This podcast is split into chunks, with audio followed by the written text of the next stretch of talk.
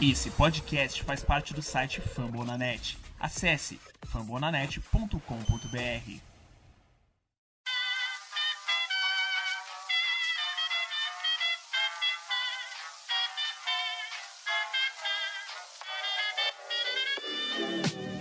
Mais uma rebatida forte. E ela tá fora daqui! Uau!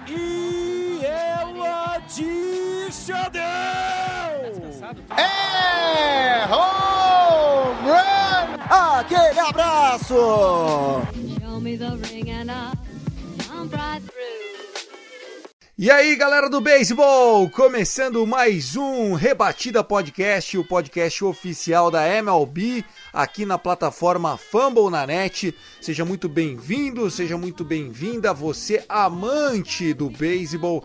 É um prazer estar na sua companhia neste que é o podcast para falar de beisebol mais recomendado do Brasil e também em Portugal, seja no iTunes ou no Spotify, só dá Rebatida Podcast. Passamos dos 100 episódios, estamos soltinhos, passamos de mil seguidores no Twitter, mas fica o convite aqui para você que ainda não nos seguiu, vai lá no arroba Rebatida Podcast, tudo junto, você nos encontra lá. Eu sou o Thiago Cordeiro, o arroba Cast Dodgers, e não estou sozinho, aliás... Casa cheia hoje, é ou não é, meu Guto Edinger? Dê boas-vindas pra galera. Fala, Thiago, galera que tá escutando a gente. Aqui é o Guto lá do Yankees Brasil. E vamos que vamos, né? Falar dessa semana aí que foi movimentada, três deadlines já se foi, sem programas. Inclusive, se você não viu a live, tá disponível lá no nosso canal do YouTube. E vamos que vamos, a MLB tá pegando fogo e, assim, a semana foi. A semana foi bem maluca. Foi bem maluca mesmo, cara. Bota maluquice nisso. Inclusive com viradas, reviravoltas, né? A gente vai falar sobre isso no episódio. Vamos falar sobre um cara que tá pegando fogo e muita gente acha ele overrated. Dá título pro nosso episódio aí, né? Bryce Harper, MVP again, né? Só que de ca casa nova, né? Ele que tá mantendo o Phillies ainda vivo numa divisão um pouco enfraquecida. Quem tá apanhando de um lado e de outro é o meu amigo Birdland BR, Vitor Silva. Salve, salve, Vitão! Salve, salve, Tiagão. Salve, salve, Guto. Salve, salve, galera. É verdade, Tiagão. Seis jogos, ganhamos, perdemos cinco. As únicas boas notícias que tem foi é, que agora temos o principal prospecto da MLB e foi, ele foi promovido, é, no dia que estamos gravando esse podcast, foi promovido para a AAA jogará pelo Norfolk Tides, né? A tendência é que ele joga o restante da temporada já no nível, já batendo na porta da Major League Baseball. E sim, falaremos bastante de beisebol, desse esporte que tanto amamos. Tivemos o desfecho da Olimpíada, tivemos times, né, que pós-deadline estão meio oscilantes, outros que estão jogando muito mal. Abraço ao nosso amigo Lucas, né? Lucas do Cast do Marinheiro, que com certeza deve estar sofrendo bastante com seu Seattle Mariners. E muito, e muito ainda mais queremos falar nesse episódio, né, meu caro Tiagão? Sem dúvida nenhuma. O Tássio Falcão, nosso arroba Texas Rangers Bra, qualquer hora aparece aí para dar o sinal da graça. Ele tava com dificuldade na internet, mas assim que conseguir,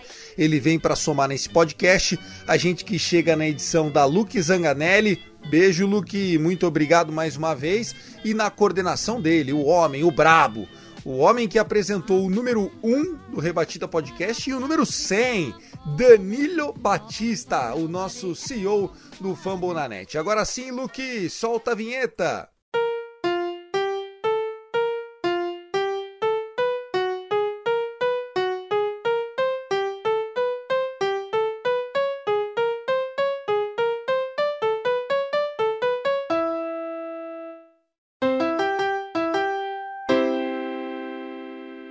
Cantinho dos recados, a gente poderia convidar você para ouvir o nosso Fumble na Net, né? Começou a pré-temporada da NFL, são mais de dois podcasts por semana lá do Fumble na Net, tem muito episódio legal. Eu podia falar para você, para você acompanhar o Noaro, teve especial de draft lá, os caras fizeram a cobertura total do draft da NBA, mas eu vou te convidar mais uma vez a relembrar bons momentos do nosso Rebatida Podcast número 100. Teve alguns highlights, né? Por exemplo, o nosso querido Thiago Mares e Tássio Falcão, para variar, só que não. Guto Edinger, qual foi o seu grande momento do Rebatida número 100? Cara, a gente teve bastante coisa legal, passou todo mundo que ajuda esse projeto a andar pra frente, mas a gente não pode, gente não pode deixar de lembrar aqui do, do Robert, que eu acho que, que é um momento que sempre me toca. O Robert foi um dos pioneiros aí, tava sempre com a gente e sempre faz falta, né? Sei que não é, não é o momento de lembrar de tragédia, mas enfim, o Robert tá sempre aí com a gente. Sem dúvida nenhuma, né? A lembrança do Robert, né? Ele que era torcedor do Cleveland, né? O Cleveland Guardians agora, com certeza tá aprovando essa mudança aí de nome da, da sua franquia que ele era apaixonado. Um grande momento foi o pessoal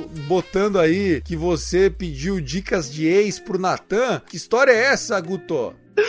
Ai, ai, cada uma que inventa pro meu lado, né? Não, impressionante.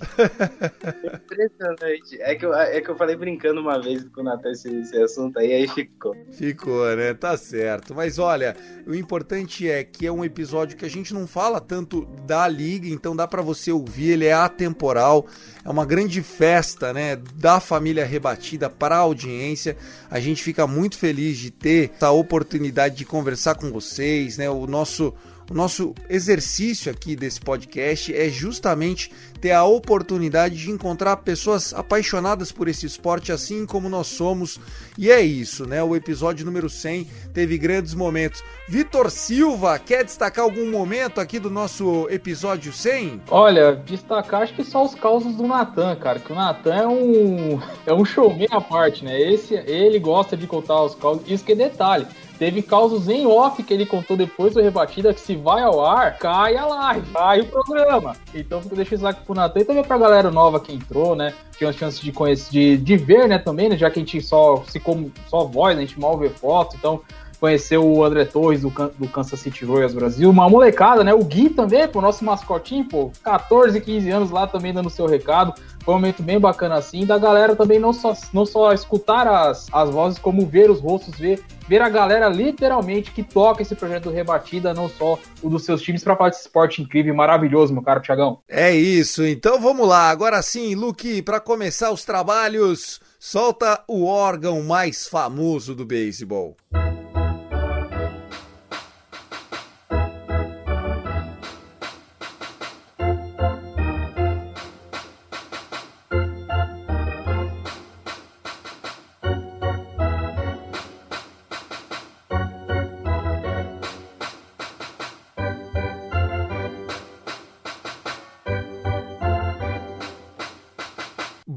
Temos que falar dele, Bryce Harper, né? Se o Philadelphia Phillies tem ainda chances de playoff, né? E tá na busca aí por sua vaga. Hoje em dia podemos dizer, inclusive, que é o favorito a ir para o beisebol de outubro como né, o líder da Liga Nacional Leste muito se passa por esse homem, essa besta enjaulada chamada Bryce Harper. Eu sei que você pode não gostar do Bryce Harper, mas o Bryce Harper é um blue chip desde que o beisebol conhece Bryce Harper, né? Um canhoto, outfielder, foi número um prospect na Baseball América, já no seu primeiro ano conseguiu o Hook of the Year, conseguiu o MVP e com a fama, com o sucesso, também vieram alguns problemas extra-campo, problemas de comportamento, mas é inegável que dentro do diamante e quando está posicionado no plate, Bryce Harper merece sim muito respeito. O homem nesse momento está rebatendo para 300 de average, 413 de on base percentage e o slugging dele é de 570. A RBI que ele bateu hoje é a 45 do ano, o home run é o de número 20 e a gente tem que lembrar que até fratura no rosto por bolada esse homem já tomou. Aliás, pitcher adora carimbar Bryce Harper. Dizer que o homem está em modo MVP é exagero? Eu acho que não. Eu acho que nesse momento ele é o MVP da Liga Nacional. A ver como o Jacob DeGrom volta, se volta a tempo de competir. Porque até o momento que o Jacob DeGrom estava jogando, ele não era só o Young, ele era o MVP também. E era meio que unânime essa decisão. Ele se lesionou, né? Isso, enfim, é uma coisa que acontece direto, infelizmente, com o DeGrom, as lesões. Mas quem sabe o Harper não vem aí pro segundo MVP dele, lembrando que ele ganhou no ano de 2015. Como o Thiago bem falou, ele foi Rook of the Year lá em 2012 e ele chegou muito novo na liga, né? A gente fala de Juan Soto, que é novo, o próprio Gleyber Torres estreou muito novo também lá pelo Yankees. Ele chegou na liga com 19 anos. E naquela época era muito, muito raro alguém chegar tão novo assim na, nas Majors. Chegou destruindo, tá até hoje, né? Mas esse ano, 2021, Bryce Harper, nesse momento, é MVP da Liga Nacional. É, faço minhas palavras do, do Guto mesmo. Não tem como fugir de Bryce Harper, que, que tá tendo uma tem, temporada, assim, número de MVP, algo que ele não tinha, fazia já nessa, nessa montanha russa, né? Desde, que, desde o último ano dele lá no, no Washington até, o seu, até a sua ida para Filadélfia na temporada de 2019. O que ele tá jogando é brincadeira. E não só ele, né? O Phillies parece que pegou no Breu. E outros caras também vêm jogando muita beisebol. Hoje, por exemplo, né, no dia estamos gravando esse podcast, Zach Wheeler meteu um complete game shootout contra o New York Mets, que é rivalidade ali próxima, direta, visando o topo da divisão. Então, o que ele, esse cara tá jogando é um absurdo. Ele pode fazer até temporada 20-20, né? 20 home runs e 20 roubos de base. No momento ele tá com apenas 12, né? Vai que ele chega.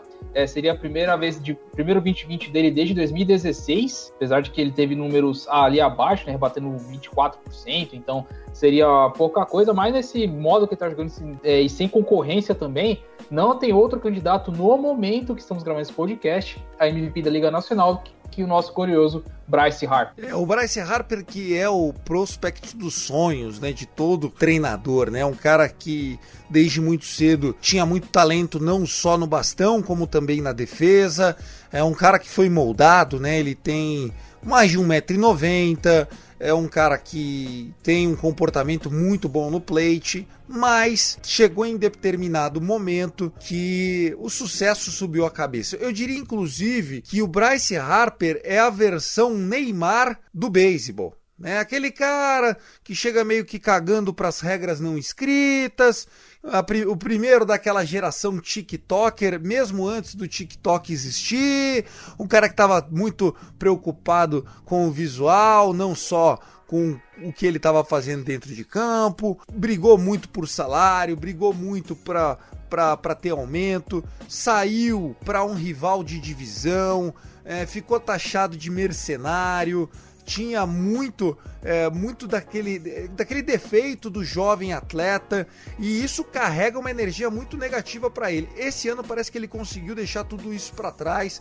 e eu acho que ele tem mesmo muita chance. Vou dar as boas-vindas para o Tássio Falcão, agora sim acertou as conexões dele aí da internet. Tá assim, o primeiro assunto, chegou já no começo do rebatida, Bryce Harper merece aí tá na disputa do MVP da Liga Nacional? Boa noite, Thiago. Boa noite, Guto. Boa noite, Vitor. Boa noite, ouvinte do Rebatida Podcast. Isso é uma questão que a gente não tem como não, não tem como ignorar nesse momento, né? Enquanto na Liga Nacional, na Liga Americana, a disputa por MVP é uma loucura, na Liga Nacional, como o Vitor falou, tá sobrando.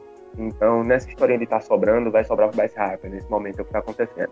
Então, cara, nesse momento não tem outro jogador né, na, na, Liga Nacional que, esteja jogando o que ele está jogando. Tudo bem, na mesma forma como na Liga, na Liga Americana. Tá difícil de escolher um. Na Liga Nacional não tem como escolher. Então, é tipo, tá, sobrou tu, Bryce Harper. Então vai tu. Então chega nesse aspecto, mas ele é um jogador que está, nesse momento, à frente dos demais, da sua, da sua divisão e da sua liga nesse momento. E o Philadelphia Phillies, que começou meio que aos trancos e barrancos, Tassio, e agora já assumiu a ponta da sua divisão, né? Tá, tá bem encaminhada. Obviamente que a gente sabe que o New York Mets pode ter a volta do DeGrom e com isso competir por essa vaga. A gente tem o Atlanta Braves que já passou o New York Mets, né? O Atlanta Braves vem aí num last 10 forte, né? Sete vitórias e apenas três derrotas. Tem uma campanha até um pouco mais sólida, né? Tem mais corridas anotadas e menos corridas cedidas. Porém, aquela instabilidade fez com que o Braves ficasse dois jogos atrás contra o Philadelphia Phillies. Está todo mundo na disputa, né? Tanto Phillies, Braves e Mets, mas eu acho que hoje, até pelo que tá jogando o Zach Wheeler, que meteu um jogaço complete game shootout contra o New York Mets, acho que o Phillies é favorito dessa divisão. Guto, você que dá aquela secada braba em cima do New York Mets para amarrar Philadelphia Phillies com o Real Muto saudável, Bryce Harper rebatendo e o Zach Wheeler jogando o que jogou hoje, tem chance de não só ir para passeio para outubro, mas chegar um pouquinho mais longe, né? O Joe Girardi tá fazendo um bom trabalho. Mais do que isso, acho que o time do, do Phillies é competente, tem se mostrado competente durante a temporada, tem bons jogadores, né? Você citou alguns aí como Helmuto, Harper, Wheeler, a gente tem chegado o Carl Gibson agora. A gente também tem outros jogadores que estão expoentes, né? Como o próprio Jean Segura, que é um jogador que tem um aproveitamento muito alto no ano de 2021, tá atuando em, em um bom nível. Então você tem alguns jogadores que estão começando a engrenar, e aí você já tem um top 6 do lineup que pode entregar corridas. O próprio Alec Boom, que começou o ano bem mal, já tá recuperado, já tá jogando bem, tá batendo quase 30% de average nos últimos dois meses. Você tem, dois, você tem um lineup que começa a te entregar corridas, facilita um pouco o trabalho dos arremessadores. Esse time pode ganhar a divisão sim. A gente tá falando da pior divisão do beisebol no momento, mas é isso. Não importa se é a pior divisão do beisebol. Se você tem um recorde melhor, você vai ganhar ela e vai pros playoffs. E o Phillies está buscando isso já faz um tempo. Faltou o pedido de desculpas do nosso amigo Augusto Edinger para Joe Girardi, né? Acho que ele queria de volta lá no Bronx. Concordo, concordo, hein?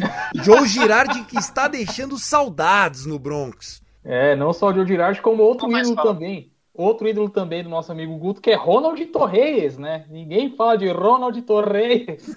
Eu acho que o time player mais famosíssimo da história da, da Major League Baseball também está jogando muita, muita beisebol lá no, no Philadelphia Phillies. As proporções de Ronald Torres, né? Vamos deixar isso bem claro. O Phillies teve muito problema com o bullpen também, né? Outro problema que persegue o Philadelphia Phillies desde 2020. Como o Guto bem falou, a divisão tá nivelada por baixo, né? Porque a gente tem o New York Mets não tá com seu time 100%, o Atlanta perdeu a Cunha e você tem brigando ali para baixo o Nationals que aderiu a rebuild ou não, talvez, nem vai dizer, mas só tem o Juan Soto agora lá, então o time tá numa nova uma nova fase, né? E também nosso nosso glorioso Marlon da Massa, o Marlins que tá no seu rebuild. Então você tem três times ali brigando que talvez a divisão fique ali nos 50% e tal, mas quem ganhar vai se classificar, então o Phillies está a caminho disso. Show de bola. Bom, vamos passar de um lado para outro, de Liga Nacional leste para Liga Americana Leste. Nós tivemos o anúncio neste domingo, estamos gravando esse episódio no domingo à noite, né? Dia 8 do 8, 8 de agosto.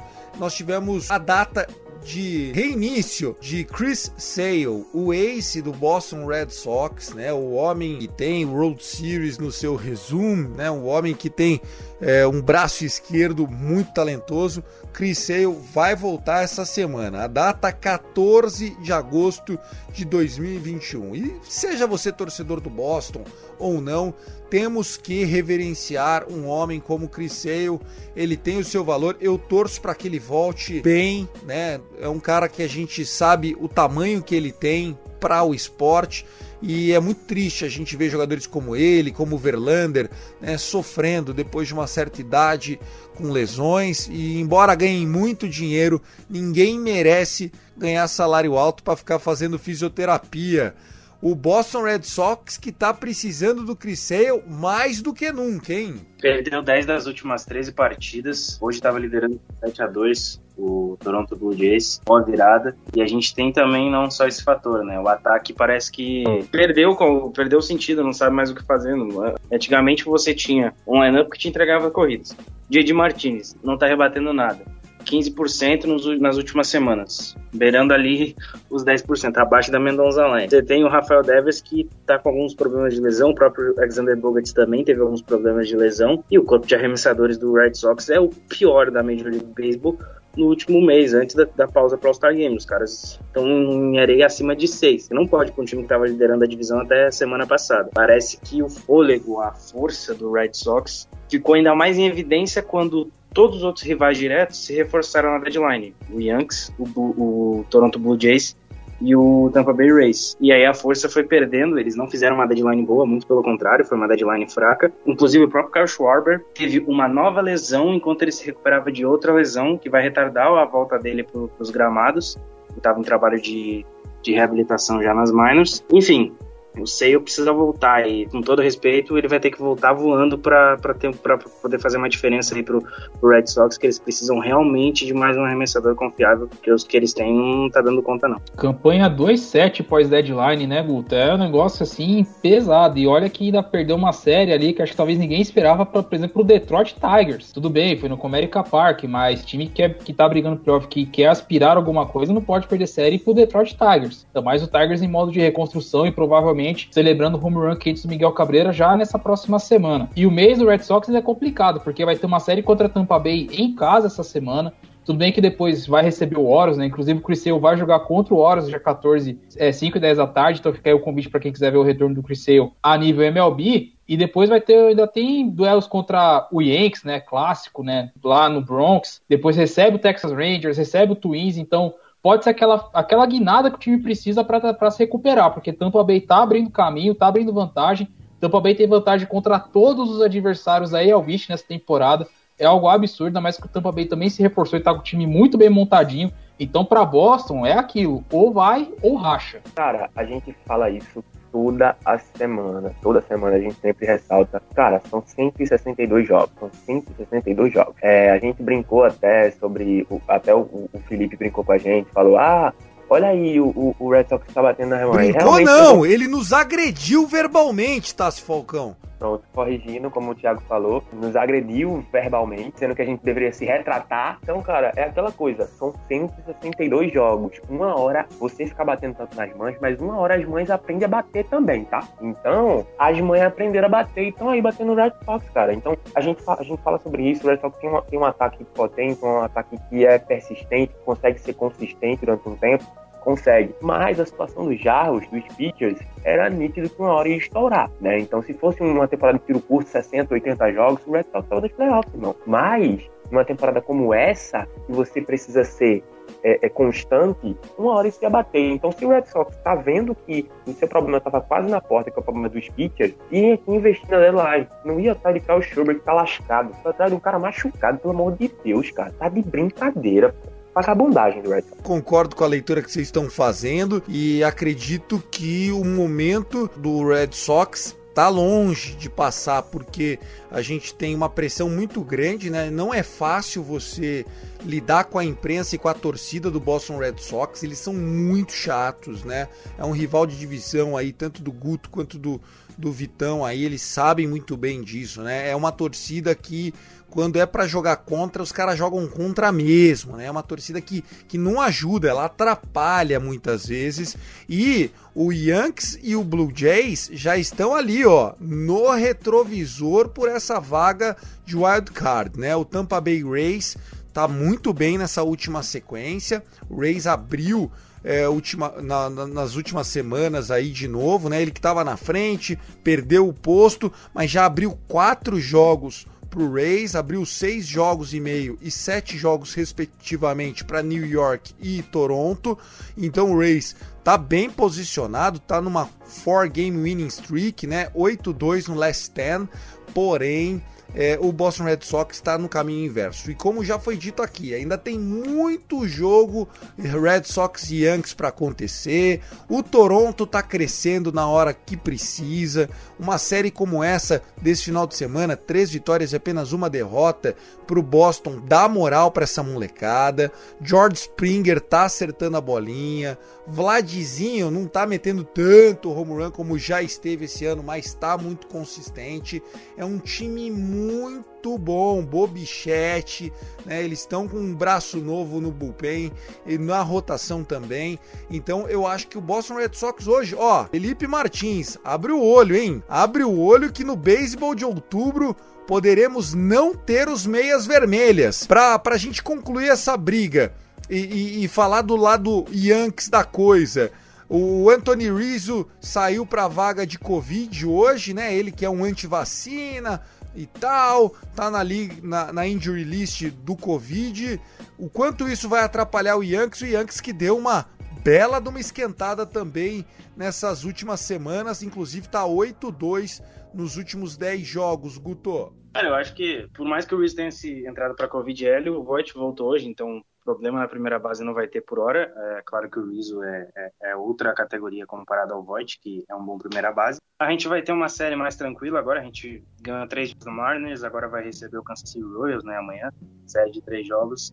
E depois é o jogo no Milharal, né? O Field of Dreams, né? O jogo dos sonhos. Vai, como vai ser na, na próxima semana aí. Nesse meio tempo ainda tem um, um, day off pro Yankees, que é, ó, o day off pro Yankees é urgente. Esse time não descansa tem umas duas semanas e meia. E tá conseguindo empilhar a vitória. Hoje quebrou uma, o, Mariners quebrou uma streak de cinco vitórias seguidas do time de Nova York. Mas tava conseguindo fazer as vitórias aí. Então, cara, pro, pro, pro Red Sox a situação é preocupante, porque além do Yankees crescendo, principalmente pós-deadline, O próprio Blue Jays também tá muito bem. Eles conseguiram emendar agora uma, uma sequência boa, ganhar uma série do, do Red Sox, e você tem ainda o Tampa Bay Rays, que é constante, a divisão tem quatro times acima dos 50%, e é acima bem dos 50%, é, é assim, é, é, piscar, você pode perder até a vaga em, em outubro, como você falou, Thiago. Eu, eu, eu tenho medo de, do jeito que tá, o Red Sox terminar em quarto lugar no final da temporada, só à frente do Baltimore Orioles, que infelizmente pro Vitão não tem mais chance de nada. Mas é isso. Se a gente for fazer uma, uma comparação, é que nem um, um, uma canoagem por velocidade, cara. Um C1, né, que é, que é mil metros. Então, se você não chegar no, nos últimos 250 metros do jeito que tem que chegar, né, se o Red Sox for chegar nos, nos últimos 250 metros com Martin Perez, sem Chris Sale, e pelo amor de Deus, vai ficar difícil de ganhar. Gostei dessa sua, dessa sua pronúncia, Martin Perez. É Martin Pérez, caralho. Aqui é Brasil, porra. Ô, ô, Vitão, você, como é que você avalia? É, e ó, no começo da temporada eu falei que o Boston Red Sox ia ficar só à frente do seu Orioles. E aí o Felipeta perdeu a linha comigo. Eu não sou um cara que guardo muita mágoa e muito rancor, mas um pouquinho eu guardo sim, hein? Tô secando esse Boston Red Sox. Eu avisei, cara, não lembro qual, os news eu avisei. Eu dei, eu dei a letra lá. Time que é varrido pelo Orioles em casa não é confiável. Tá avisado, tá registrado. Podem puxar aí. Eu cantei a bola antes, mas é, brincadeiras à parte. É, por exemplo, se Boston. É que a divisão também, como o Guto falou, é pesada. Se, ó, pra vocês terem ideia, o Toronto, que é o quarto colocado, com, com 54,5% de aproveitamento, lideraria a NL East. Tem campanha melhor que o Philadelphia Phillies. Só que como a divisão da NL East tá voltando aos seus tempos de pancadaria pura, então vai sobrar uma vaga, né? Claro, né? A gente tá no começo comecinho de agosto, aquela coisa toda, etc. Mas é aquilo, se, se Boston ficar nesse, nesse escorrega aí e acabar perdendo jogos, em teoria, na teoria fáceis, né? Porque vai ter Baltimore em casa, Minnesota em casa, Texas em casa. Então, se começar a vacilar nesses jogos aí, rapaz, sei não, hein? Eu a vaga escorrega, hein? Abre o olho, bosta. Abre o olho. E por falar em abrir o olho, o último assunto desse nosso primeiro bloco: Cincinnati Reds vem chutando bundas. É um dos times mais quentes que nós temos na MLB atualmente. Cincinnati Reds vem de cinco vitórias seguidas, só perde pro Philadelphia Phillies, que vem de oito vitórias seguidas, né? A gente falou na abertura do Bryce Harper, blá blá blá. Mas enfim, o nosso Cincinnati Reds que já tá ali, ó olhando e olhando cada vez mais perto para o San Diego Padres. Se o nosso São Francisco Giants é o patinho feio na liderança da Liga Nacional Oeste, achar que o Padres poderia ficar fora do beisebol de outubro é quase que uma insanidade. A diferença para os dois times é de apenas dois jogos e meio. E nas últimas duas semanas, essa distância já esteve em seis jogos e meio. Ou seja, o Reds já tirou quatro jogos para o Padres. O Padres que na última sexta-feira estava ganhando do Arizona Diamondbacks, o pior visitante dos últimos 50 anos na MLB, e perdeu o jogo de 8 a 5, né? Perdeu numa viradaça do Arizona Diamondbacks, rival de divisão. O que, que vocês acham desse Cincinnati Reds, que tem bons jogadores, jovens talentos, né? Tem jogadores de All-Star e tudo mais. Não tem os pitchers performando daquilo, daquela maneira que a gente achava, mas quem precisa ter pitcher quando o seu ataque é um dos cinco melhores da MLB? O ataque dos caras tá bem desde o início da temporada, né? A gente tem o Jesse Winker, o Castellanos está lesionado nesse momento, mas é um dos melhores outfielders também. Você tem o Nick Senzel também lá, o Joey Votto Joey Votto tá jogando num nível que eu não esperaria que ele fosse voltar a jogar nunca mais. Ele tá num nível absurdo. Foi jogador do último mês da Major League Baseball, teve streak de seis ou sete jogos seguidos rebatendo home run. O cara tá num nível incrível. Eles têm o um jogador novato do ano, Jonathan India, que também tá jogando muito bem. O próprio catcher deles também, o novato Tyler Stanton, que também briga por o of the Year tá jogando bem não só no plate, mas na defesa também. Enfim, é, é nome bom para tudo que é lá. O trabalho tá, tá sendo bem feito. Mas é o que o Thiago falou, talvez essa questão de não ter um bullpen tão confiável e principalmente uma rotação, né? O Sonny Gray não tá jogando tão bem, o Castilho melhorou. Eu que sou um fanato do Luiz Castilho, é um dos meus arremessadores favoritos do beisebol, pode, pode complicar eles nessa briga, mas se eles já diminuírem essa vantagem, eu ainda acho que o Padres vai. Se não, pelo título da divisão, que eu acho é difícil tanto para Padres quanto para Dodge, talvez pelo, pelas vagas de wild card. Mas é abrir o olho, porque quem pensou que a Central só ia levar um time, talvez leve dois. É, lembrando que a National League Central, no último ano, né, quando teve playoffs expandidos, levou quatro dos cinco times para os playoffs e nenhum deles passou da primeira fase ali, que era aquele wildcard que todo mundo jogou e tal, aquela loucura. Esse ano o formato é diferente. Te surpreende é, mais o Padre está sofrendo ou o Red está performando, Vitão? Rapaz, é um, é um pouco dos dois, ô, Tiagão. Porque o Padres era pra estar, tá, em teoria, ou liderando divisão, tá cabeça a cabeça, né? Hoje o time é o terceiro colocado da, da NL West 64-49, atrás de Dodgers, atrás do, do, Giants, estaria com a vaga do, do Outcar, mas é aquela história, né? O time que você sabia que pode é, pode jogar mais, pode entregar mais, né? Mas não dá, não, dá, não, vamos tirar né, os méritos do, do Reds, como, como o Guto falou. O time que tá, tá ganhando corpo tá, está encaixando bem, é no momento crucial. Só corrigir, só reforçando a informação do Guto, o Voto foi um dos, um dos oito jogadores da história da MLB a ter home run home runs em sete jogos seguidos. Quando perguntaram para ele no meio dessa sequência do voto, o voto explicou que só estava tentando bater home run. Ele agora não, não vou mais ser aquele cara de single, caramba, eu vou rebater para vou rebater e seja o que Deus quiser, vou rebater no modo F. Apertei o F vou rebater. E ele quase encaixou oito. Só encaixou oito no jogo contra o Mac por causa do, do bendito do muro lá do campo central lá do, do City Field se não eram oito home runs em oito jogos seguidos. O que o, o Voto está jogando é simplesmente sacanagem, meus amigos. Mas é aquilo, é aquilo que a gente fala do, do Red Sox, vamos passar pro Padres. Abre o olho, São Diego. Tava, tava tudo muito, como eu posso dizer, tudo muito parado, no sentido de, tipo assim, a gente já saber os times que estão competindo, e é isso aí, né? Então, na leste da Nacional, Phillies, Atlanta e Mets, sabe aquela coisa, o Milwaukee competindo praticamente sozinho, na central, o São Francisco, Dodgers e, e Padres. Tava nessa vibe assim, já sabia os times que estavam competindo. Sendo que agora o, o Cincinnati surgiu assim, tipo, bum, tô aqui, tô competindo ainda. Então, uma vibe que numa divisão onde o Milwaukee parecia estar tá soberando só ele, então, tipo assim, tô aqui sem concorrência, todo mundo aí sofrendo nas divisões, eu tô aqui de boa. Né? O Cincinnati aparece de uma forma que a gente meio que não esperava nessa altura da temporada, mas é a gente sempre diz, são 162 jogos. Então, cara, eu acho é, nesse momento, cara, acho que o, o Cincinnati Reds tem que focar em tentar alcançar o Milwaukee. Esquecer ah, quantos, quantos jogos estão atrás dos padres ou o que for. Né? Eles estão somente a cinco jogos atrás do Milwaukee, cara. Então foca na sua divisão, foca em vencer a divisão, né? Porque se ainda tivesse esse regulamento que existiu no ano passado, que eu adoraria ver esse ano, me desculpem, mas eu adoraria ver. Eu não quero ver. Se, se o, o Eduardo for San Diego Padres, Los Angeles Dodgers, eu não quero que seja só uma partida, cara, entendeu? Então eu acho que esse regulamento nesse ano ia ser sensacional. Porque tu indica que esse vai ser a parte do video card, porque eu acho que ninguém pega o São Francisco Giants, tá?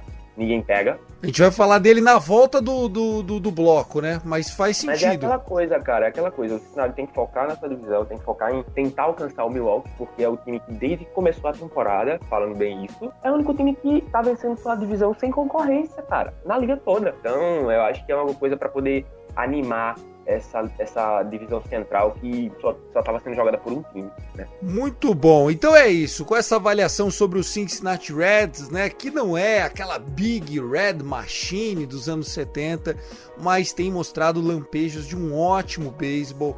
Né, o próprio Roy Voto, um, um cara que tem tudo aí para para ser indicação ao Hall da Fama e depois se vai entrar ou não vai depender de muitos fatores, mas é um canhoto clássico, né? Um jogador que durante anos e anos e anos foi, foi draft nosso de fantasy, jogou em times ruins do Reds, mas estava lá, né? Com a cara da franquia, né? Do, do sempre tradicional Cincinnati Reds. Então a gente torce muito por ele, ele que já estava quase que no seu último ano, no ano de aposentadoria, e tá aí com essa marca muito expressiva, bem lembrada pelo Vitor Silva. Luke Zanganelli, nossa editora, solta a vinheta, encerrou agora o bloco 1 do Rebatida Podcast.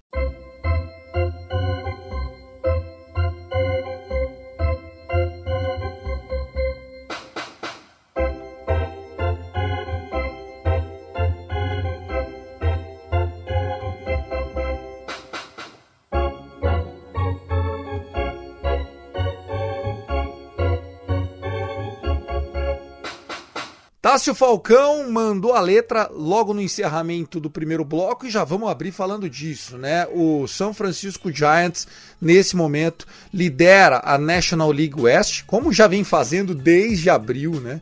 Lembro que no segundo rebatida do começo do ano, o Guto tinha falado do Giants e eu dei corda, tirei sarro, ah, como é que você pode, tá louco, falar desse time? A verdade é, os caras estão 30, 30 jogos acima dos 50%. Nesse momento, os caras têm 71 vitórias e apenas 41 derrotas.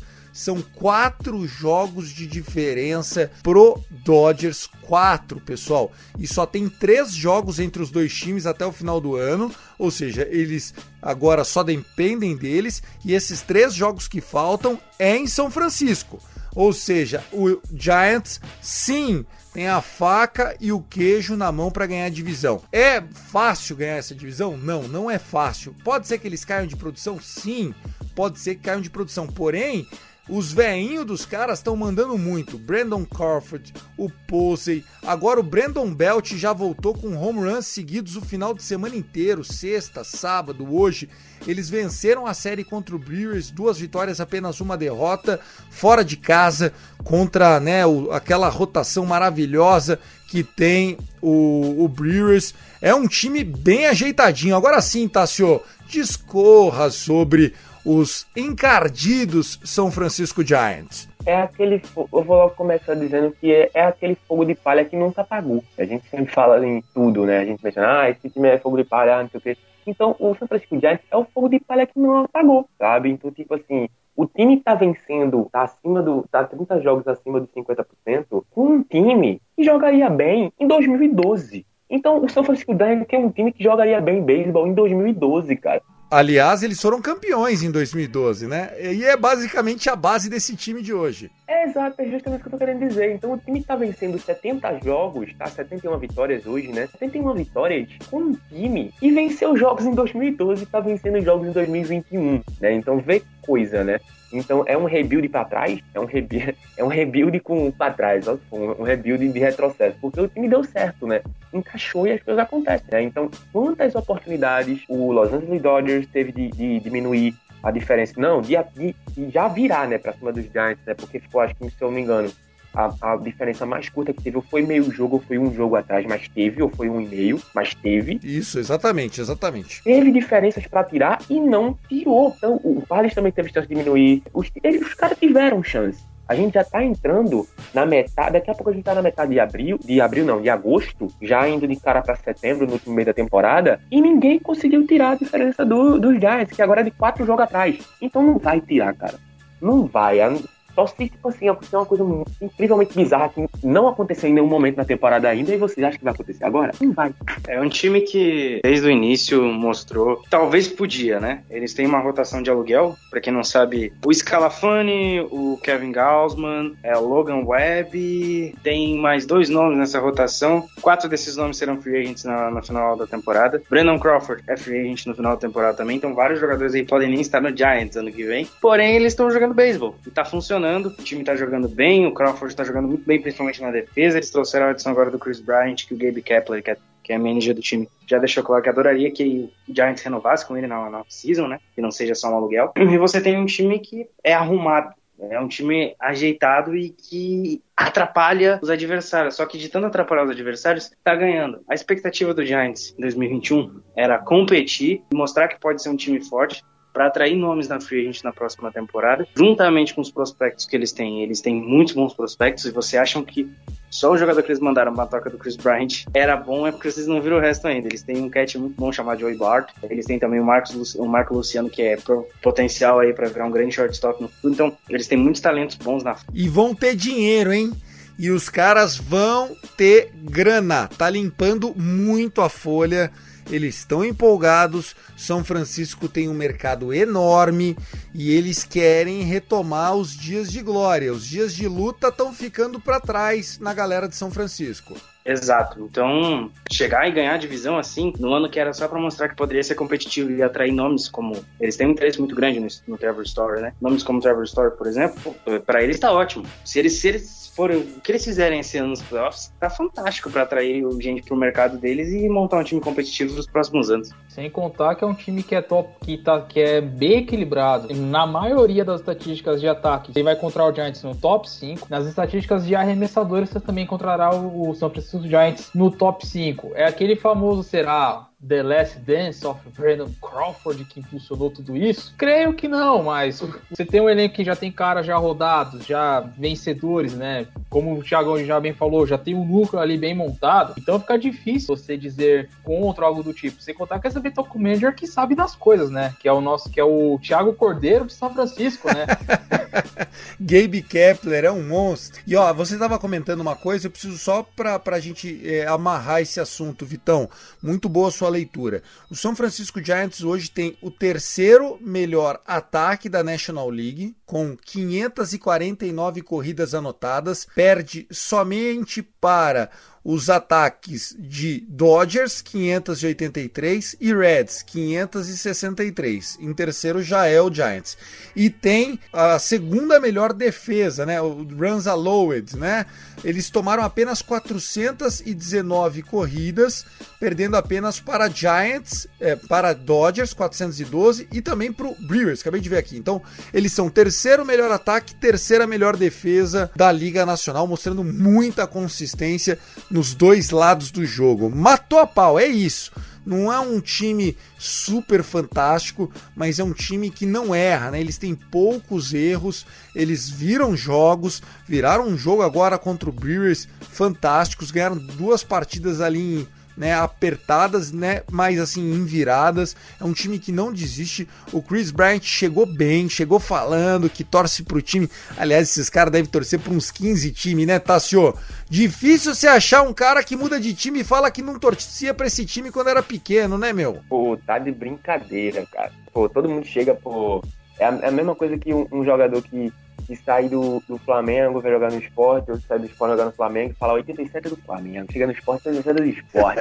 Isso é uma palhaçada. É verdade, é verdade. O, o Dodgers trouxe o Danny Duff, né, do Kansas City Royals, e na entrevista coletiva dele, Vitor Silva, sabe o que, que ele falou? Ele falou que uma das primeiras lembranças que ele tem de beisebol é chorar quando o Mike Piazza foi trocado do Dodgers para o Florida Marlins na época. Ou seja, conquistou a torcida inteira, porque até hoje nego se lamenta de ter trocado o Mike Piazza. 30 anos se passaram e continua batendo nessa tecla. Pelo amor de Deus, cara, tá eu não sei o que é pior, essa do Danny Duff ou nosso amigo Lucas, já no cast do Mareiro também, que ele todo dia ele parece que ele tá lá. Todo dia eu vou reclamar da troca do Graven pro Wilson Astro. Todo dia eu vou xingar o Dipoto. Parece que, parece que não passa, velho. É verdade, é verdade. É o Dipoto que é o General Manager, né? O, o comandante das operações lá do Seattle Mariners, que pegou o time no meio de uma hot streak danada e trocou com o maior rival, o melhor jogador do bullpen dos caras. E aí, coincidência ou não, o time caiu de produção, o elenco já deu aquela balançada, o vestiário tá num clima azedo, os jogadores que chegaram na troca, a torcida não gosta, os jogadores também não gostam. Conseguiram desandar a maionese do sempre simpático Seattle Mariners. Bom, vamos lá. Agora chegou aquele momento de falar das séries do final de semana, ou seja, os jogos que terminaram nesse domingo ou até aquelas séries que ainda tem um joguinho nesta segunda-feira. Quero começar com você, Guto Edinger. Qual partida ou quais partidas te chamaram a atenção desse final de semana?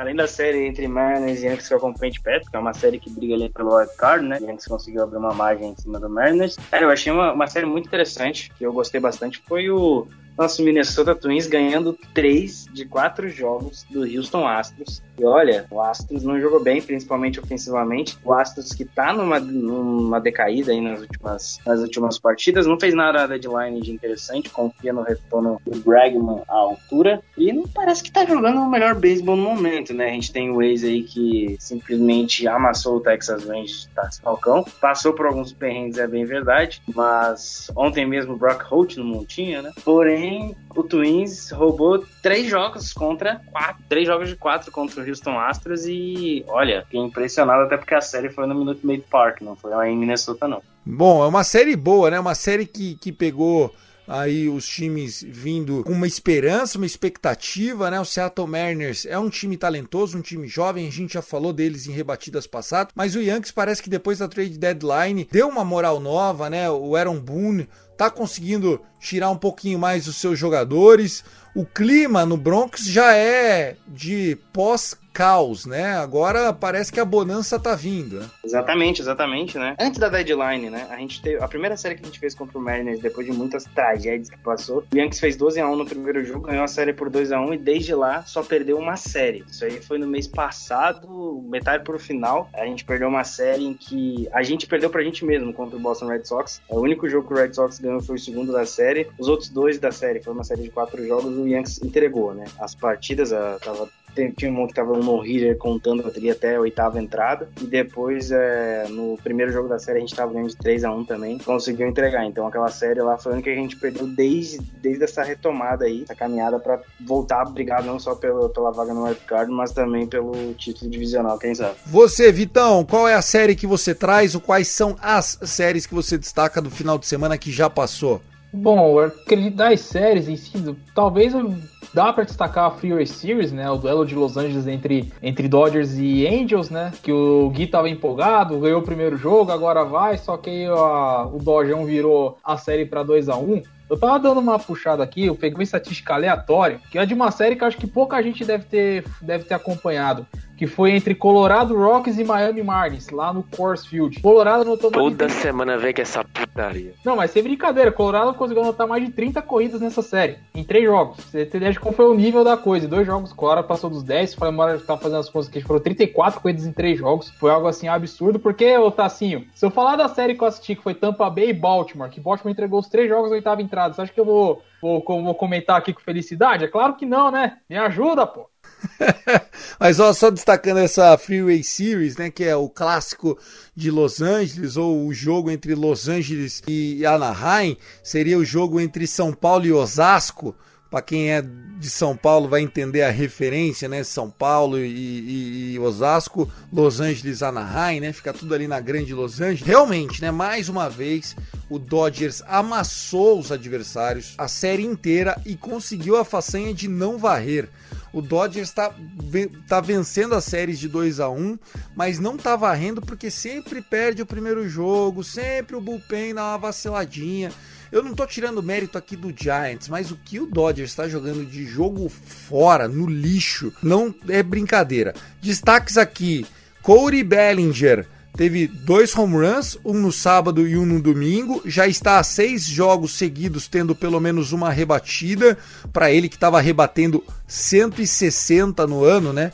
É um, vamos assim, um ufa. Tá recuperando aquele beisebol. Corey Bellinger que já foi MVP, foi Hook of the Year, Silver Slugger e tudo mais. Tivemos a estreia de Trea Turner. Como joga a bola o Trea Turner, malandro. Olha, fantástico jogando de lead-off, substituindo o Mookie Betts, que tá baleado, joga um jogo, descansa um jogo, aquela coisa toda. O Mookie Betts, infelizmente, está sofrendo muito com lesões, mandou muito bem. E hoje, já não bastasse as lesões, o Justin Turner, né, não o Trey Turner, foi fazer uma jogada na terceira base, conseguiu a eliminação, mas sentiu o músculo. A gente não sabe a gravidade, ainda vai fazer exames de, de imagem para saber se vai para IL ou não. Mas aí, na hora de rebater, ele terminou o inning, na hora de rebater, ele saiu e entrou o Albert Pujols. E o Pujols foi lá e o que, que ele fez? Boom! Meteu um home run, titio Bertinho, tá voando o menino. É um left killer, né? Se o cara é canhoto, ele tá matando a pau, tá rebatendo 338 contra canhotos desde que chegou no Los Angeles Dodgers. Tássio Falcão, seu comentário, sua série, o que, que você destaca? Não vai falar do Ace e Rangers, que puxa vida, dá até desgosto acompanhar. Menino Adolis Garcia tá sozinho, parece um cachorro abandonado na mudança, viu? Eu não vou, eu não vou pelo caminho do Vitor, né? De ficar falando de jogo ruim e recomendando um jogo ruim. Daqui a pouco ele vai, quando for chegar as recomendações, ele vai dizer, ele vai mandar vocês assistir, assistam é, Baltimore e Miami Marlins, vai mandar essas, essas porcaria. Aí o pessoal não quer assistir beisebol, o cara não quer Hashtag assistir beisebol. respeite as séries aleatórias. Elas Os também caras- merecem É. suas menções, rapaz. Merece, merece. Ninguém vai assistir isso, pô. Os caras vão deixar de assistir mesmo por causa disso. Ó, vê só, acho que nesse, nesse final de semana, eu vou. Pô, ninguém. Acho que pouco assim, né? Falaram pouco, né? Que o, que o Philadelphia Phillies amassou o New York Mets. É, então, pra mim, nesse final de semana, a série aqui. eu- Assim, eu não assisti bolhufas de beisebol no final de semana. Vou falar a verdade pra vocês, vou mentir pros ouvintes. Final de semana olímpico, né, Tassinho? Pô, tá de brincadeira. É, pô, foram semanas olímpicas, né? Nem gravei da Army Rangers ainda, mas vou gravar hoje, já pode pra mandar pra vocês amanhã. Porque, pô, eu estava ocupado servindo ao meu país, né? O meu país precisava de mim nessas madrugadas. Ficou difícil, né? Mas é, é destaque que eu vi um pouquinho desse jogo da sexta-feira na TV ainda. O Phillies e, e Mets, né? Que o Kyle Gibson tava arremessando, então eu parei minha atenção pra olhar um pouco. E como esse time do Philadelphia Phillies entrou numa vibe diferente, né, cara? A gente já percebe que o time tá diferente, que o time tá disposto, né? Agora vamos ver se vai ser, vai ser constante, né? E essa divisão é a divisão mais problemática em relação à constante. A gente fala isso desde abril. A gente fala isso todo ano sobre a divisão leste da Liga Americana, da Liga Nacional. Mas foi uma boa série, mesmo a série divisional varrida do Philadelphia Phillies. Pois bem, eu já vou ah, falar do Phillies já das séries que abrem a semana, né? Nós teremos nessa segunda-feira, dia 9, apenas cinco partidas, muito day off, então no seu fantasy fique esperto. Se for um daily fantasy, fique esperto que tem pouco jogo na segunda-feira, né? Cincinnati viajando até Cleveland, o White Sox enfrentando Twins, série divisional, Brewers pegando o Cubs, o Brewers precisando se recuperar e o Cubs, meu Deus do céu, tá numa tanga.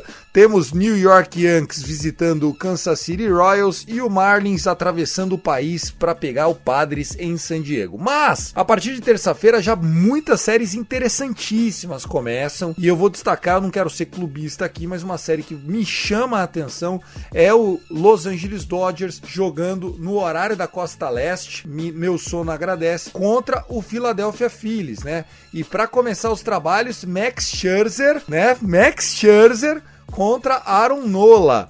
Então, Max Scherzer voltando a enfrentar os seus antigos rivais de divisão. Uma série que promete e que vai ser muito legal. Outra série que eu acho que vocês também vão destacar é essa entre Tampa Bay Rays e Boston Red Sox. É o Red Sox já de sinal vermelho, tendo que roubar jogo nessa série de divisão. Agora sim, voltando, passando de novo o bastão para cada um comentar os seus jogos que virão a partir desta segunda-feira, enquanto você está ouvindo esse episódio 102. Guto, começa com você. Cara, eu tenho uma série fantástica que todo mundo vai gostar. Começa na terça-feira. Temos Detroit Tigers visitando o Baltimore Orioles. Fantástico, beisebol de qualidade, hein, Tassinho? Fantástico. Eu tô Pô, te é- é falando, isso. respeite É as séries aleatórias. Beisebol moleque, beisebol raiz, porra. Não, na hora que eu vi aqui, que eu abri aqui a tela pra ver os jogos da semana, eu vi esse. Logo, a meu olho puxou logo pra esse Detroit de Baltimore. Continua, Guto, vai, continua, Só que, continua. a, não, só que a série tem um motivo. Vou ver se o Guto vai falar. Vamos lá. Não, eu vou, eu vou, eu vou, eu vou em defesa aqui. O Detroit Tigers é um dos melhores times pós-trade deadline. Acabou de ganhar a série do nosso glorioso Boston Red Sox. E podem ter a oportunidade de ver Miguel Cabreira rebatendo home run. Run mar- marca histórica de número 500. E é também a oportunidade de ver um dos melhores jogadores do beisebol nessa temporada, que é Cedric Mullins. 20 home runs, 20 roubos de base. O cara é um monstro. E tá jogando num nível muito alto. É basicamente por isso que eu estou indicando essa série. A gente precisa indicar séries com, com times que não estão brigando por tanto. E pra fechar, né? Pra fechar uma série pelo menos de um pouco mais de qualidade, um pouco mais de competitividade, Cincinnati Reds visita o Atlanta Braves e pode ser um confronto muito bom aí pros dois times, principalmente pra ambos, né? Porque o Braves pode encostar nos líderes de divisão e o Reds pode beliscar ainda mais o, o Padres que vai receber o Miami Marlins. Antes do, do Vitão falar, eu preciso mencionar isso. Com certeza que eu vou trocar, que eu vou trocar de assistir Max Scherzer e Aranola, que é na mesma hora que esse jogo, para acompanhar Casey Measy e Kengan Aiken. Com certeza vou trocar. Com certeza. Para de ser ácido. Vamos, vamos ouvir. O motivo é esse, é os 500 home runs de Super Mig, o orgulho da Venezuela, ô Vitão? É isso mesmo, eles estão na série que teve entre Orioles e Tigers no Comerica Park, série de quatro jogos, ele já tinha mandado dois. Ele tava, se a memória, acho que a quatro do, 500, do Home Run 500, ele rebateu acho que mais três na semana. E no domingo ele poderia rebater o 500 jogando na partida de hoje. Só que aconteceu, deram um day off pro Miguel Cabreira. Imagina se a torcida tá feliz, pô. Imagine o maluco que... Deram um day off pro cara. Ai, AJ Hint, você é um filho da puta, meu. Puta que.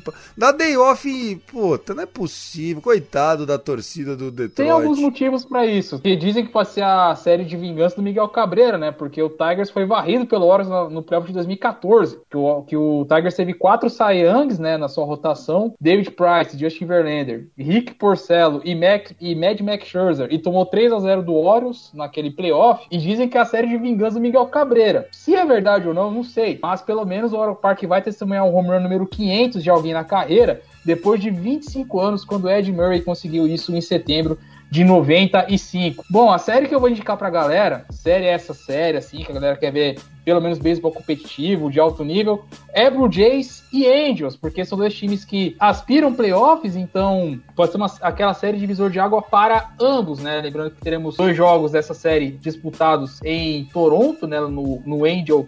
Na verdade, um jogo é, é mando invertido, né? Tá tá passando aqui. Então, o jogo que era para ser feito em Toronto foi para Los Angeles, vai termos rodada dupla lá, mas fica a série que recomendo que são dois times que estão brigando por ali. E a série que eu recomendo aleatória, tem que ter uma série aleatória, já que Tassi Falcão ama essas séries, eu vou recomendar Cardinals e Parts porque teremos J-Rap na abertura dessa série no Montinho. Tá, só para completar, antes do Tassi falar dos jogos que ele tá aguardando para esta semana. O Miguel Cabreira é um dos maiores talentos que eu vi jogar, principalmente nos seus tempos de Marlins. É, assinou um contrato absurdamente caro, o maior da história até então com o Detroit Tigers. É o, é o contrato que está encerrando esse ano, né? Foi um contrato que eles, que eles pagaram a vida pro, pro Miguel Cabreira. Miguel Cabreira que era um terceira base de muito talento, depois foi para a primeira base, virou de age, ganhou experiência e muitos quilos, muitas lesões lesões e tudo mais. E eu tenho certeza que você que assistiu Miguel Cabreira jogando pelo Florida Marlins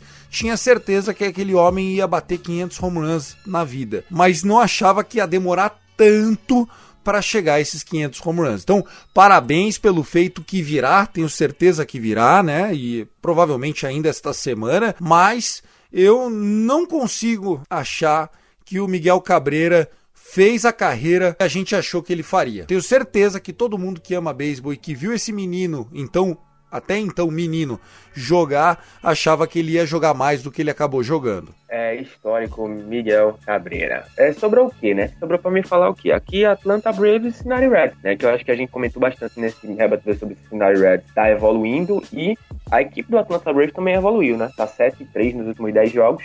Então, essa série tem tudo para ser divertida, porque os dois estão precisando alcançar os seus líderes de divisão, então pode ser um desafio interessante. Além de Boston e Tampa Bay Rays, né? E o Tampa Bay Rays vai passar o carro, né? Porque o Red Sox parou de farmar, bater em nós. tá aí. Espero que você não tenha zicado o nosso Tampa Bay Rays. Um jogo que um jogo que vai ser de bastante corrida aí para quem gosta de, de apostas é esse jogo entre Colorado Rockies e Houston Astros. O Rockies deu uma esquentada nas últimas semanas aí, tá batendo bastante. Então, se você quer apostar em over de runs nesse jogo, eu recomendo. Acho que tem muita chance de acontecer. Bom, para a gente encerrar esse Rebatida Podcast número 102, vamos terminar falando de Jogos Olímpicos, né? Nós tivemos os Jogos Olímpicos é, encerrados, beisebol teve lá a sua participação e deu para alegria dos donos da casa deu o favorito Japão. O Japão venceu os Estados Unidos duas vezes no campeonato, né?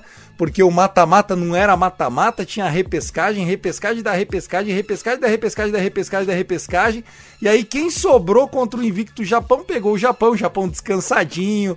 Japão ali tinha feito acho que três jogos a menos que a galera e eles venceram, abriram 2 a 0 no primeiro inning e o jogo foi assim Foi super disputado no pitching e acabou 2 a 0 para a turma do Japão, festa em Tóquio. Alguém tem algum comentário a fazer sobre esse ouro olímpico japonês? Lembrando que para as Olimpíadas de 2024, o beisebol estará de fora, né? Os esportes que vão ficar serão o skate e o surf. Ainda não sei sobre a escalada, aquela escalada lá que teve. A escalada olímpica, é. enfim, a escalada e. Torneio de Homem-Aranha, aquela desgraça lá, né? É, e a gente vai ter um esporte que, enfim, em 2024 a gente vai ter breakdance como esporte olímpico. Não é zoeira, não é, não é piada. Breakdance entrando como esporte olímpico já foi confirmado e a gente não vai ter o beisebol mais. Então, quem viu, viu, quem não viu, vai ter que esperar para ver o beisebol numa outra oportunidade aí.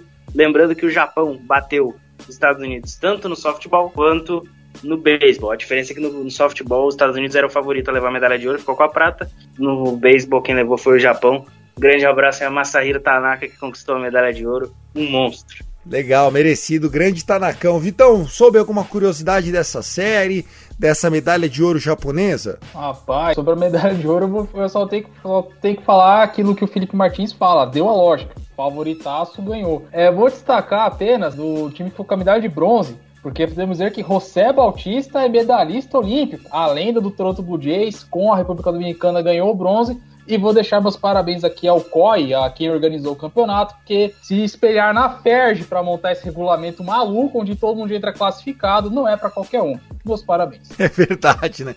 A primeira fase conseguiu não eliminar ninguém, né? Não sei nem porque teve primeira fase. Foi um negócio horroroso mesmo o calendário dos jogos de beisebol. O beisebol que então perde a sua vaga pro break dance. Deve ser porque os franceses mandam bem nessa categoria aí de break dance e eles estão querendo deixar os jogos cada vez mais jovens, né, com modalidades mais jovens e tudo mais. Eu não sou contra isso, achei um sucesso o surf e o skate e quem sou eu para julgar se break dance é ou não é um esporte olímpico? Enfim, quem conhece que se cuide se tiver um brasileiro que traga medalha, senão eu vou chamar de perninha, mascaradinho, safado e, e, e, vida que segue. É isso, eu ia falar de fantasy, mas os caras já estão largando, a gente tá chegando na reta final do nosso fantasy do rebatido. A única pergunta que eu vou fazer para fantasy é: Tássio Falcão, como está a liga dos ouvintes e o nosso time? Não me venha com más notícias, não me venha com desculpas. Queremos resultado aqui, ó. Quero resultado na minha mesa aqui, ó. Não me pergunta nada sobre o fantasy. Não, essa semana vencemos, tá? Não sei hoje, mas semana passada a gente venceu. Não olhei o de hoje ainda, mas acho que a gente venceu. O cara abandona. Ô, Guto, Olha a moral que nós estamos com os ouvintes. O GM não olha a semana inteira, malandro. Eu só não, cara, eu faço, eu faço, eu faço as alterações que tem que fazer. Eu coloco todo mundo que for arremessar no seu dia e trabalha aí, mané. Domingo eu olho. Então é isso, cara. O meu time tá completinho, não, não tem um banco de reserva, não. É todo mundo eu coloco lá, coloco, ah, é, tal pitch arremessa na terça, tal pitch arremessa na quarta. Eu Bom, coloco resumindo, lá já o calendário. Resumindo, tá sendo bem gerido igual o Baltimore Orioles, pelo jeito. Já tô até vendo qualidade, não. gestão, compromisso. Ó, se for gerido igual meu não, time, cara. uma coisa eu posso falar, não é o Lanterna pelo menos, né? Que o Orioles não, não é o Lanterna da MLB. Não, é, cara, a gente, a gente, Mas, ó, hoje eu venci o, o, o Birdland BR na nossa liga. 316 a 179, Vitor Silva que fracasso esse time, esse catado que você chama de time, viu, meu? Ah, cara, o importante foi aquele gás inicial pra ganhar uma atrás da outra, né, velho? Agora é administrar, né? Em último eu não fico, então tá valendo. Nada, cara, você tá indo pros playoffs, você precisa, precisa fazer um pouquinho mais agora na reta final. Não, não, é meu time tá muito desfalcado ali, Tiagão, lesões, matando ali e tal, osso também pra mexer no time também todo dia e tal, com trampo e tudo mais, essas coisas é meio complicado mesmo. Vocês Ainda mais dia dos pais hoje, aí é osso. Mas eu tô bem na Liga do Rebatida, rapaz, tô bem nessa aí. Essa eu tô honrando a camisa. Não, se bobear, vai dar eu contra você nos playoffs. E aí o bicho vai pegar. Bom, é isso. Destaques finais então, começando com você já então, Vitão. Foi um prazer. Um abraço e até a próxima. Abraços a todos, galera. Obrigado a você que escutou esse, mais episódio até aqui. Reforçando, siga nossas, re, nossas redes sociais também, aqui a parte dos times. O arroba DodgersCast do Thiagão Cordeiro. O Texas Rangers Brat, Tacinho Focão. E o Yankees Brasil do Guto. Além do, do Bijo BR, que é o nosso, que é o glorioso Orioles Brasil. Abraço, galera, e nos vemos numa próxima. Valeu. Você, Tassinho, foi um prazer. A internet melhorou um pouquinho, não conseguiu participar da abertura, mas tá inteiro até o final. Obrigado, viu, Tassio? Obrigado, Thiago. Obrigado, Guto. Programações normais agora lá no Tech Service Pra, tá? Pra quem ficou falando a semana toda, pô, Tassi não fala nada mais de base, só quer falar da Olimpíada. Cala a boca, mané, tá de volta, tá? Falando de coisa de beisebol agora também lá. É isso. Semana que vem, um abraço. E outra coisa, graças a Deus que o beisebol saiu da Olimpíada, né? Porque se for pra tratar mal o esporte, é melhor nem estar tá. Porque esse regulamento é brincadeira, é que nem piscina do Gugu. Ai, ai, ai, saudades da piscina do Gugu. Você, Gutão, você que não tem idade para lembrar da piscina do Gugu, mas estamos a banheira do Gugu, na verdade, né? A banheira do Gugu, que era uma delícia de assistir. Vamos lá, velho. Seus... Delícia o quê, cara? Que porcaria. Uba, uba, uba, re! Uba, uba, oh, uba, re! Pra quem não sabe, pra quem não entende, piscininha lá do Gugu é praticamente, era tipo assim, era tipo umas provas de pânico na Band que passava às 10 horas da manhã de um domingo, cara. Coisa linda. Pelo amor de Deus, era. O Brasil, era a sociedade, sociedade que prosperava naquela época, viu? Bom, é isso, Gutão. Um abraço para você, meu irmão. Valeu, Thiago, Tássio, Vitão. Só concluindo aí o detalhe, é, depois a banheira do Gugu virou aquela piscina de amido, tenebrosa, com negócio branco, enfim. E passava, continuava passando. Começou nas... ali a falência social dessa nação, viu? e, e, passava nas manhãs aí do SBT, enfim. É isso, Yankees Brasil no Twitter, estamos chegando a quase 2 mil seguidores, nem sei como atingir essa marca. Eu tenho que dar uma olhada como é que tá a compra de robôs para pegar esses últimos 12 bots aí Vai chegar aos 2 mil seguidores. Mas valeu todo mundo que acompanha o trabalho. E vamos que vamos, né? Semana louca aí. Tem Rays e Red Sox, tem muitos jogos bons aí. E quinta-feira. Quinta-feira não próximo final de semana, o jogo no Campo dos Sonhos. Se você ainda não viu, assista o filme, é muito bom. Muito bom, muito bem lembrado. Você que está ouvindo a gente, aproveita essa segundona que seu time pode não estar tá em campo e assista Field of Dreams, né? Campos dos Sonhos com Kevin Costner.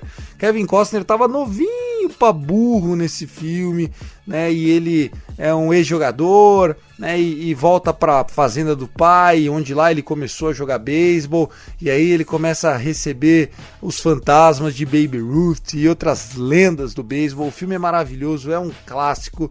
Você não pode deixar de ver esse filme se você gosta né, de beisebol. E aí, depois que você terminar Campo dos Sonhos, você tem a obrigação de assistir For the Love of the Game, Por Amor ao Jogo, que é a história do Kevin Costner, né, que daí ele virou né, estrela para fazer filmes de beisebol, sendo um pitcher do Tigers no último jogo da temporada, do último dia de contrato dele com o Detroit Tigers contra o Yankees no Bronx, jogando no antigo Yankees Stadium e é demais, é demais. Durante os innings, ele vai relembrando a carreira, a patroa tá meio mal ali, o relacionamento dele, e ele manda bolinha, vocês vão ver, é demais esse jogo, esse filme, na verdade, que, que, que é contado durante as nove entradas da partida. Não quero dar spoiler, mas vale muito a pena. Eu acho mais legal até do que Campo dos Sonhos, mas em homenagem a esse filme, que é um ícone, quinta-feira teremos o jogo especial lá, Campo dos Sonhos. Muito bem lembrado, muito legal. É isso. Então, com a participação do nosso Birdland BR, Texas Rangers by Yankees Brasil, eu, arroba Cast Dodgers, Thiago Cordeiro, também me despeço de você, agradecendo mais uma vez a nossa queridíssima Luke Zanganelli pela edição, na coordenação de Danilo Batista, e durante a gravação desse episódio chegou aqui, não é spoiler, temos o 16 time agora com cobertura na plataforma Fambonanet. Isso mesmo. Tá certo que, por exemplo, o podcast do St. Louis Cardinals devia não contar mais, né? Porque nós temos um aposentado aqui na, no, no, na nossa rotação. O Tássio há de concordar comigo, né? Que, enfim, faz meses que não posta nada o Thiago Mares, mas nós temos o Meias de Chicago, Chicago White Sox, chegando na área. Alô, alô, nação preta e branca de Chicago tem o seu podcast a partir de agora na casa Vida Longa aos Caras e eu vou me despedindo por aqui. Forte abraço e uma boa semana. Até mais!